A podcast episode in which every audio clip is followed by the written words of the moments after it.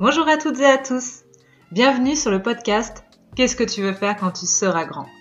Ce podcast, je l'espère, t'aidera à t'apporter le courage et la détermination pour vivre la vie de tes rêves. Pour cela, je vais à la rencontre de celles et ceux qui un jour ont osé. Osé se lancer dans la grande aventure de l'entrepreneuriat. Ensemble, nous allons découvrir leur parcours.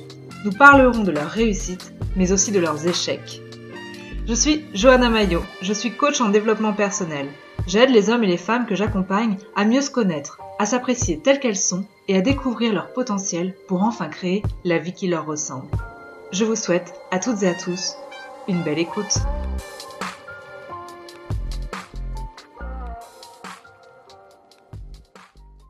Salut Michael Salut Johanna. Comment vas-tu? Ben ça roule, écoute. Tout va bien.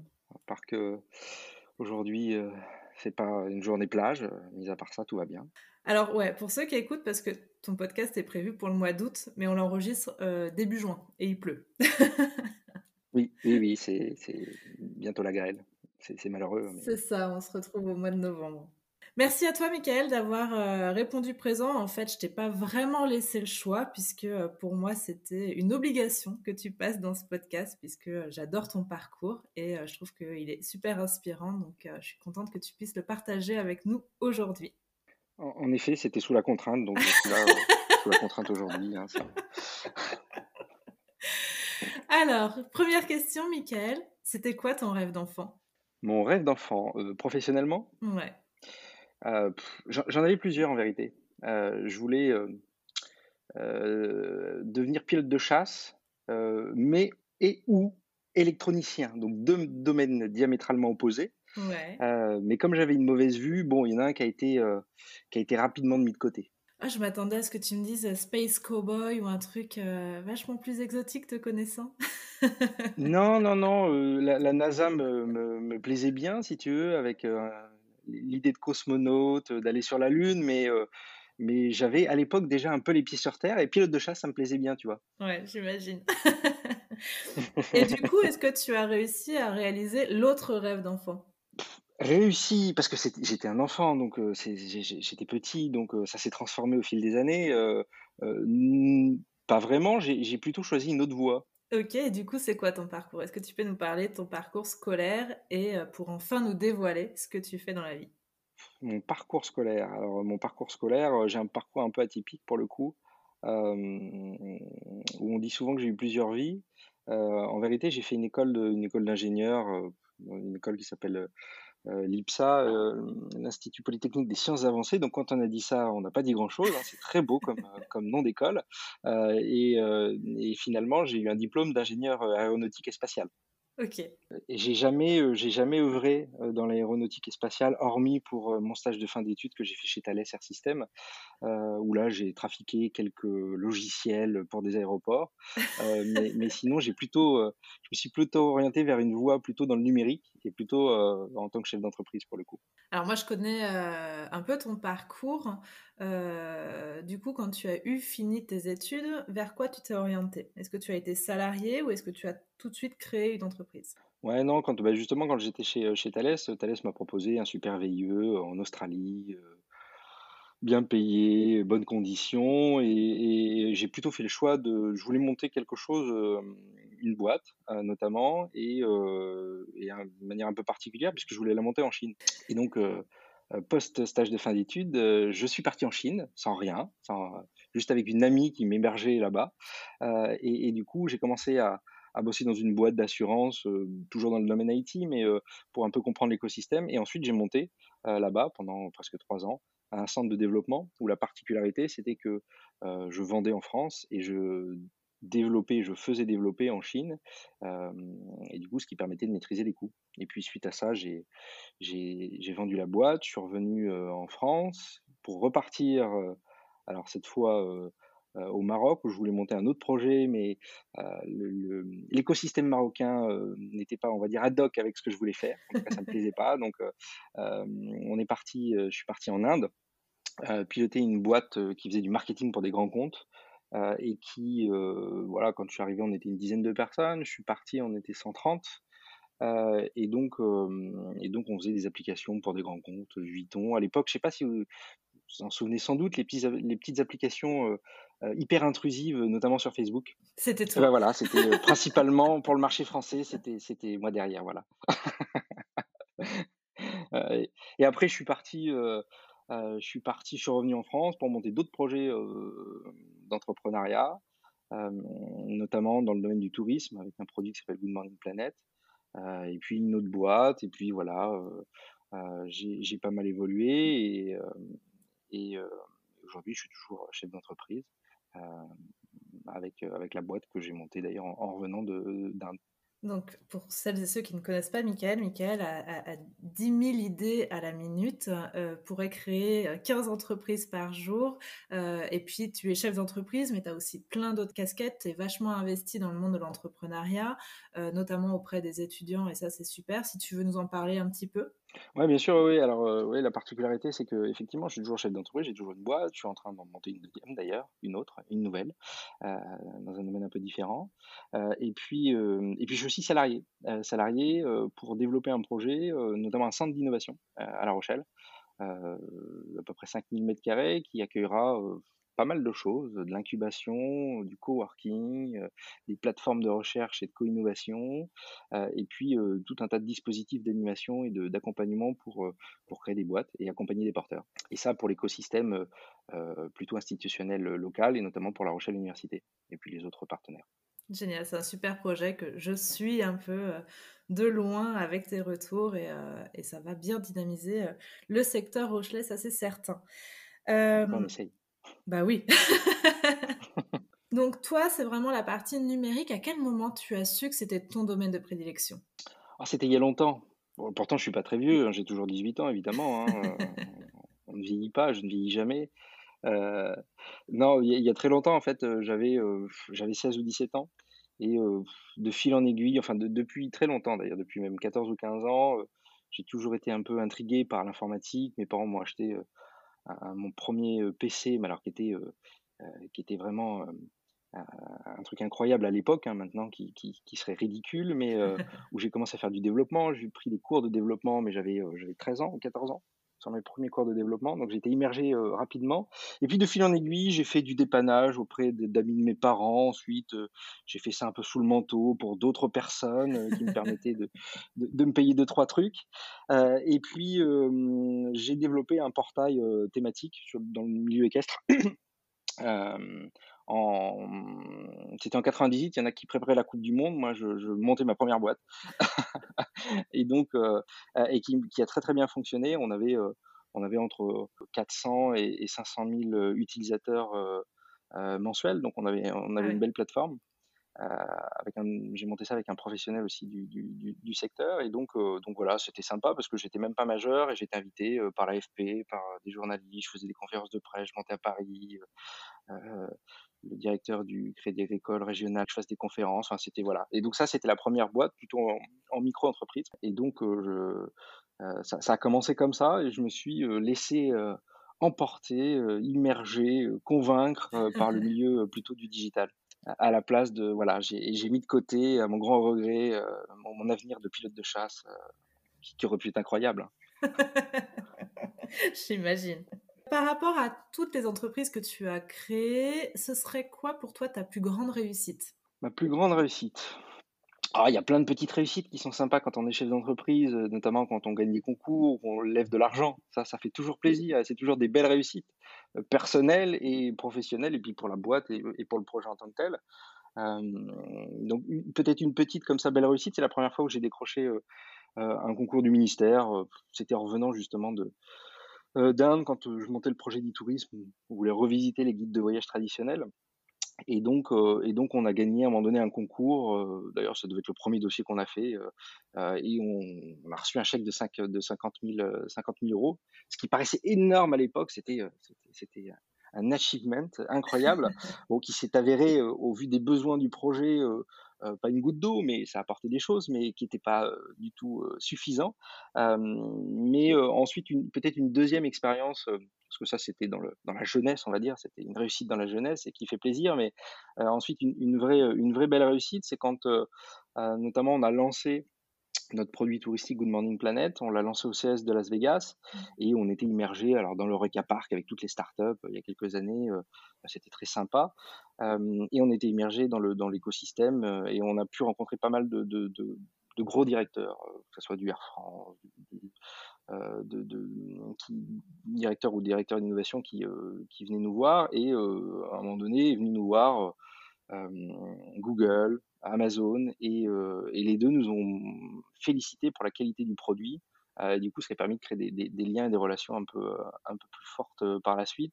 Et voilà, quand on a des gros acteurs du, domaine et, les gens qui, viennent au CES, pas, c'est pas des techniciens euh, lambda, c'est plutôt des personnes voilà, qui, euh, qui, sont souvent bien placées, bah voilà, ça fait toujours plaisir. Et, là, pour le coup, euh, ça nous a remis un coup de boost incroyable sur, sur, ce, sur ce CES de Las Vegas.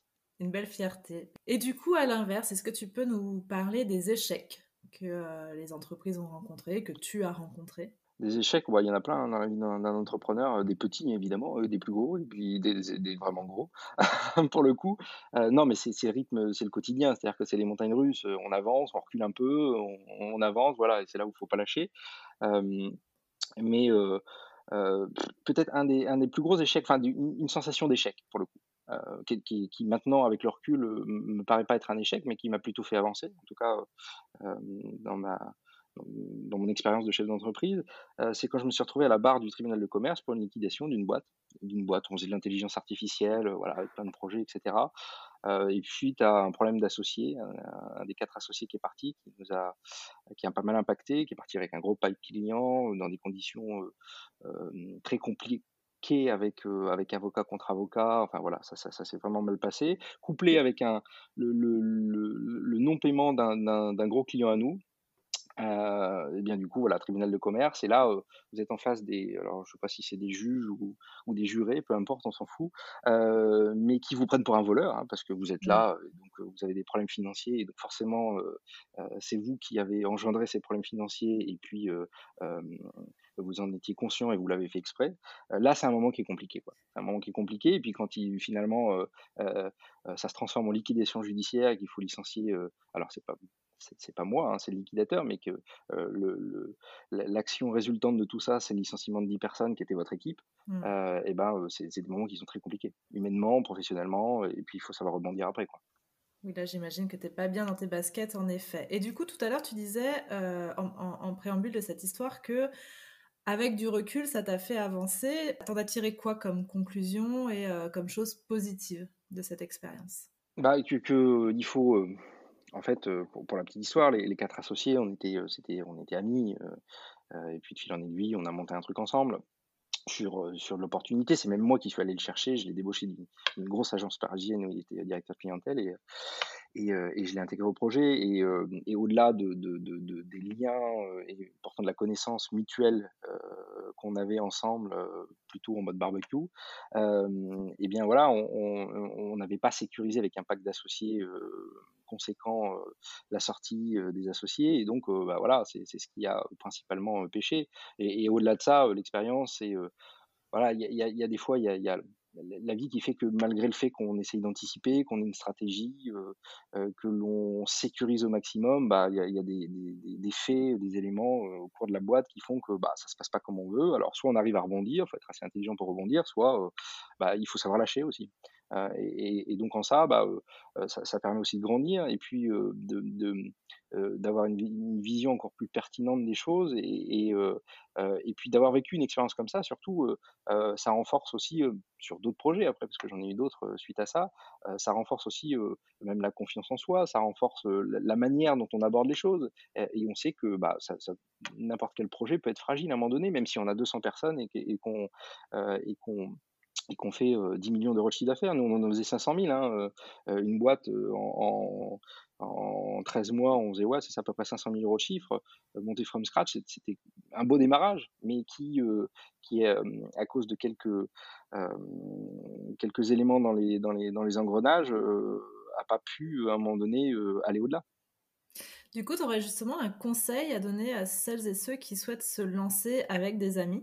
Un conseil, il y, en a plein des conseils, euh, mais euh, c'est euh, quand on est, alors je vais, parler de, pour faire suite à ce que je viens de dire là, hein, pour, faire le lien, c'est de, dès qu'on a des associés, euh, c'est évidemment de bien les choisir, euh, mais de se protéger, quelles que soient les conditions, même si c'est sa femme, son, son, mari, peu importe, sa sœur, sa cousine, un illustre inconnu, en tout cas de, de, de réellement poser les choses et, et, dès le début de préparer la sortie de chacun en se disant ça peut arriver, et donc comment ça se passe dans ces cas-là? Ça c'est le premier élément parce que j'aurais fait ça à l'époque, je pense que la boîte serait toujours, toujours en vie. et puis après, une deuxième, alors là c'est plutôt ma casquette accompagnement de porteurs de projets, pour le coup, qui parlent, et, moins de chefs d'entreprise, même si c'est le cas quand même, mais euh, euh, je vois beaucoup de projets où euh, les, porteurs sont, à mon sens, pas assez orientés utilisateurs. C'est-à-dire que une des meilleures méthodes pour, pour assurer, en tout cas pour sécuriser un projet de création d'entreprise, quel qu'il soit, peu importe du service, de la tech, ce qu'on veut, c'est d'écouter ses utilisateurs et d'être vraiment dans un mode un peu test and learn, c'est-à-dire essayer tout de suite et pas attendre d'avoir le produit miraculeux euh, chiadé où on a passé trois ans à le développer. Alors je parle en, numérique pour le coup, euh, parce qu'on leur a pas testé avec son marché. Et ça se trouve il plaira pas. Il faudra passer trois ans avec beaucoup d'argent perdu euh, derrière. Donc c'est vraiment voilà faire du quick and dirty, mais aller très vite, se confronter tout de suite à des, clients, des utilisateurs finaux pour pour pouvoir sécuriser, voire rééquilibrer, modifier le, produit pour s'assurer que eh bien il corresponde à, un vrai besoin et, et, qu'il soit vraiment utilisé et surtout qu'on puisse le vendre, quoi. Parce que c'est aussi le but du jeu, hein, c'est gagner un peu d'argent. oui, accessoirement. Euh, j'aimerais rebondir maintenant sur les qualités nécessaires pour être un bon entrepreneur ou tout du moins pour entreprendre.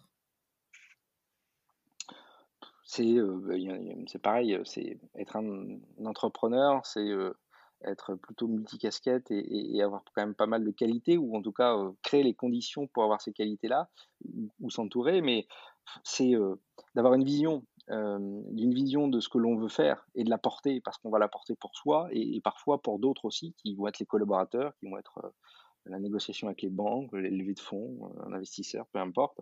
Donc faut, être, pour ça, il faut être tenace, mais il faut être aussi agile, c'est-à-dire qu'il faut arriver à à se glisser dans les bons dispositifs, auprès des bons clients. Il faut pouvoir aussi être assez intelligent pour pouvoir pivoter ou se réadapter ou se réinventer. et ça, c'est ce qui fait, en, manière générale, hein, le, en tout cas, le, le, succès d'un projet. Et donc, ça, c'est des qualités qui sont, qui sont à, mon, à mon sens, immuables à tout entrepreneur.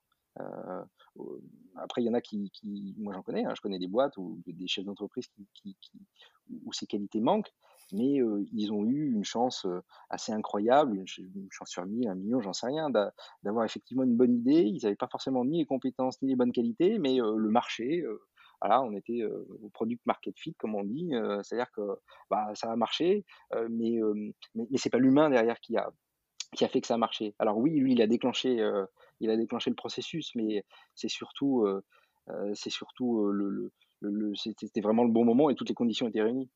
Donc il n'aurait eu aucune qualité, ça, aurait fonctionné. D'éviter de capitaliser sur sa bonne étoile et plutôt d'aller développer des qualités chez soi, parce que ces entrepreneurs-là, ils, ils courent pas les rues. Effectivement, il en existe, on taira les noms, mais, mais c'est vrai que le mieux, c'est quand même d'avoir l'humain derrière. Ah bah c'est ça, c'est ça. Et puis pour, pour reprendre ce que tu demandais euh, sur les conseils aux entrepreneurs, tu en as plein euh, qui sont aussi dans leur tour d'ivoire. C'est-à-dire qu'ils ont, euh, ils ont la bonne idée. Enfin, ils croient. ils pensent avoir la bonne idée. L'idée du siècle. Sauf qu'ils n'ont jamais confronté leur idée au-delà de leur siècle, leurs parents qui ont dit oui, oui, c'est génial ton truc. Hein. et puis, et puis il s'avère que l'idée, il n'y a que qui ont ce besoin-là. Et donc, s'il n'y a pas de besoin, bah, il n'y a pas de projet. Donc, il n'y a pas d'argent. Il n'y a pas de gain d'argent. Donc, il n'y a pas d'entreprise. C'est pas plus compliqué que ça. C'est QFD, effectivement. Est-ce que, alors toi, tu es salarié à côté, donc tu as quand même un statut un peu particulier. Est-ce que tu as une préférence euh, par rapport à ces deux casquettes, justement, salarié ou entrepreneur? Non, ça change pas grand-chose parce que, en fait, je, suis salarié, oui, mais dans des conditions un peu particulières. C'est-à-dire que euh, je suis incapable de, de, de, in fine, de recevoir des, ordres. Euh, et, et, donc, pour, pour pouvoir être salarié, il me faut des degrés de liberté, de liberté, pardon, si j'articule, c'est quand même beaucoup mieux, assez important. C'est-à-dire que voilà, il faut que je sois pilote complètement du projet. Et, j'ai la chance que le projet, notamment de, centre d'innovation, m'a été confié avec ces degrés de liberté-là. C'est-à-dire que je, voilà, je le pilote comme si j'étais un chef d'entreprise. Donc, in fine, mis à part que j'ai un bulletin de salaire qui, qui n'est pas issu de ma boîte à la fin de, du mois, je le gère comme si j'étais, c'était mon entreprise. Donc, finalement, il n'y a pas de différence. Ok. Est-ce que tu as un conseil en plus parmi tous ceux que tu nous as déjà communiqués pour celles et ceux qui euh, hésitent à se lancer? Et peut-être, j'aimerais bien compléter cette question avec la période Covid et la période qu'on vient de vivre. Est-ce que pour toi, c'est une bonne idée euh, de se lancer en ce moment? Il n'y a pas de bon ou de mauvais moment pour se lancer. Euh, ce qui est important, c'est de se lancer au bon moment pour le projet en tant que tel. Euh, et là, quand je dis le projet en tant que tel, c'est pas la, situation sanitaire du pays, c'est qu'il faut que les conditions soient réunies pour que ça marche. Euh, donc évidemment, euh, le Covid impacte certaines activités, mais en fait, il faut que, à, partir du moment où le porteur est confiant dans son projet, que le projet est, est mis en place, qu'il y a des gens qui peuvent l'utiliser, l'acheter, peu importe, il n'y a, pas de bon moment, c'est ce moment-là. C'est vraiment ce moment-là qui est important, si tu veux, dans le, euh, dans le lancement. Donc à partir de là, euh, euh ça peut être fait n'importe quand.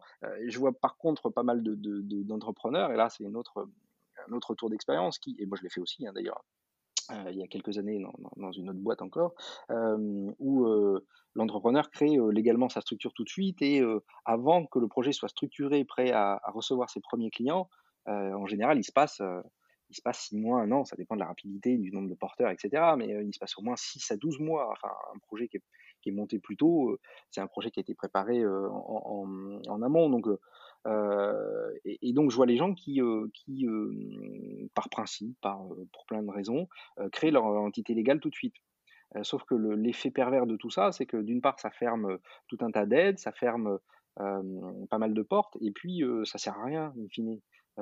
Euh, la structure légale doit être montée quand, euh, quand, on, peut accueillir les premiers clients, quand on peut vendre les premiers, euh, les premiers produits. Et encore, il y a même d'autres solutions pour encore temporiser, sécuriser ça, notamment avec des couveuses, ce genre de choses, euh, entre les deux. Donc, la création en tant que telle, c'est surtout vendre ses premiers produits et non pas aller à, la chambre du commerce et de l'industrie avec sa pile de documents et ses gros classeurs pour aller avoir son cabis. Mmh c'est quoi, Mika, ton leitmotiv? Mon leitmotiv, c'est une belle question. Non, il y, a plusieurs choses que je, répète euh, fréquemment, euh, notamment que on va trouver une solution. Voilà, sur, euh, on a un énorme problème. Euh, qui, arrive et voilà, on, va trouver. Alors, après, il y, y a, plein de formulations pour, dire tout ça. Il y a pas, mais souvent, mais souvent, c'est un petit peu l'idée, c'est-à-dire que euh, euh, c'est pas parce qu'on a un gros problème qu'on, d'une part, qu'on trouvera pas de solution, et moi, je le prends plutôt comme un défi, d'accord? Et c'est ça que j'essaye de transmettre euh, aux équipes, en fait. C'est que voilà, on a un problème, oui, ça va être compliqué, ça, je, je, j'en suis conscient, mais justement, c'est un beau défi, on, va trouver des solutions, et puis ça va nous faire grandir, ça va nous faire prendre de l'expérience et, et, nous faire avancer. et après, il y en a une autre que j'aime bien aussi, euh, qui, euh, et quand il y a peu de chances que ça, que ça réussisse, euh, que ce soit négociation d'un contrat avec un client, un appel à projet, j'en sais rien, peu importe, une action. Euh, voilà, sur, sur un malentendu, en tout cas, si, si on n'essaye pas, de toute façon, on ne pourra pas savoir si, si, si ça passe et, si ça marche. Donc, donc même s'il y a peu de chance, on y va. quoi. La méthode du oublie que tu n'as aucune chance et fonce. Un peu, un peu, un peu. peu. J'ai déjà entendu ça auprès de mon équipe. Hein. Euh, ils en ont parlé. en tout cas, le, le, ton premier leitmotiv ne m'étonne pas. Il y a toujours une solution puisque euh, tu es quand même la force tranquille. Je ne t'ai jamais vu énervé. Et euh, je pense que ça doit euh, soulager et rassurer tes équipes. Oui, c'est un, un, effet de bord effectivement plutôt, plutôt positif. Après, euh, l'effet négatif, c'est que on, voilà, on, recule pas devant grand chose et que du coup on prend beaucoup de choses, on fait beaucoup de choses et que, et que c'est fatigant. Est-ce que euh, tu as une vision de toi dans 5 ans? Bon, à part être président du monde, évidemment. Hein, euh... La base. non, peut-être dans un domaine différent. J'ai beaucoup fait ah. du digital, là je fais de l'innovation. Euh, alors je sais pas si ça sera dans 5 ans ou plus, hein, je sais pas, j'ai pas de décision aujourd'hui à prendre dans, dans, tout ça, mais euh, mais, mais sans doute dans un autre projet qui n'est pas forcément en lien avec le digital. pourquoi pas être à la tête d'une distillerie un peu nouvelle génération Voilà. c'est pourquoi pas c'est quelque chose qui, qui, voilà, qui, qui, est là depuis quelques, quelques temps euh, et, pourquoi pas. Alors, il peut y avoir d'autres projets, hein, j'en ai toujours plein. Euh, mais euh, mais peut-être pas dans le digital en tout cas. et sachant qu'il faut toujours un projet moi pour avancer, sinon je perds la pêche, il y en aura forcément un. Compte sur moi pour te remettre des idées aussi, pas de souci. Est-ce que tu as un message à communiquer? Un message à communiquer. Vous avez un nouveau message. Et c'est une question particulière, un message à communiquer. J'en ai communiqué, j'ai déjà fait plein de messages. Euh, non, là, j'ai pas de message, Johanna, je suis désolé, particulier à communiquer. là, je... Ta question me sèche. Du coup, tu nous as parlé de plusieurs entreprises. Aujourd'hui, si quelqu'un doit faire appel à tes services, c'est avec quelle casquette et comment? Eh bien, s'il s'agit de développer une plateforme, un outil numérique, plutôt avec des, des, technos un peu, un peu, un peu avancés. Euh, dans le domaine du tourisme ou du e-tourisme, mais pas que. Euh, donc ça, c'est ma casquette euh, agence de communication et de développement, qui s'appelle Good Morning Agency. Et puis si c'est plutôt être accompagné pour, pour réaliser, avancer sur l'innovation, avec des équipements scientifiques un peu lourds, pour être accompagné en tant que porteur de projet pour avancer sur son projet de création d'entreprise, et bien là, c'est plutôt ma casquette Campus Innov. Euh, sur laquelle en tout cas il faudra me solliciter. Très bien, donc je mettrai euh, dans le descriptif du podcast euh, tes connexions sur les réseaux sociaux et le lien vers Good Morning Agency. Alors je connais déjà la réponse moi, mais Michael, tu es plutôt team pain au chocolat ou chocolatine? Alors ma, ma réponse va peut-être te surprendre, parce que paradoxalement, eh oui, eh oui, eh oui. Paradoxalement, je milite évidemment pour la chocolatine, hein, mais euh, j'ai un vilain défaut, c'est qu'à la boulangerie, j'ai du mal à m'empêcher de demander un pain au chocolat. Et, donc, voilà, je, m'en veux à chaque fois énormément, mais c'est un réflexe et, j'ai du mal à m'en sortir. Toujours pas de message à nous communiquer Non, non. à part que j'aimerais bien que ma fille se lève plus tard le matin pour commencer ma journée dans de bonnes conditions. mais c'est plutôt un message pour ma fille, donc, euh, donc je, peux le passer là, hein, évidemment. Hein, euh, on lui transmettra, on lui fera écouter le podcast. rien, de particulier. Que si quelqu'un veut m'offrir une Tesla, j'aimerais beaucoup, voilà. Euh, j'aimerais beaucoup. Donc ça, ça peut être un beau message aussi. Euh, je, voilà, c'est pas un projet de vie, hein, mais mais voilà, si quelqu'un qui après une belle levée de fonds veut défiscaliser. On trouvera une, méthode, hein, bien évidemment, et moi, je, serai le réceptacle pour accueillir euh, euh, la Tesla Model S, évidemment. Eh bien, parfait. J'espère que tout le monde a bien entendu et que tout le monde va s'empresser de répondre positivement à ta demande. En tout cas, Michael, merci. Merci pour tous ces précieux conseils. Et puis, je te dis à très vite. Eh bien, merci beaucoup, Johanna. À très bientôt. Salut. Je vous remercie d'avoir écouté cet épisode. J'espère qu'il vous aura plu et donné le courage de vous lancer dans vos projets. Si vous aimez le podcast, faites-le moi savoir en vous abonnant, likant, partageant ou en m'envoyant un commentaire. Si vous aussi vous souhaitez partager votre histoire, envoyez-moi un mail à agencelesbêtises@gmail.com. Vous pouvez me suivre sur les réseaux sous le nom de Johanna Mayo ou bien encore Agence les Bêtises. Quant à nous, on se retrouve la semaine prochaine pour un nouvel épisode et d'ici là, prenez votre vie en main. Belle journée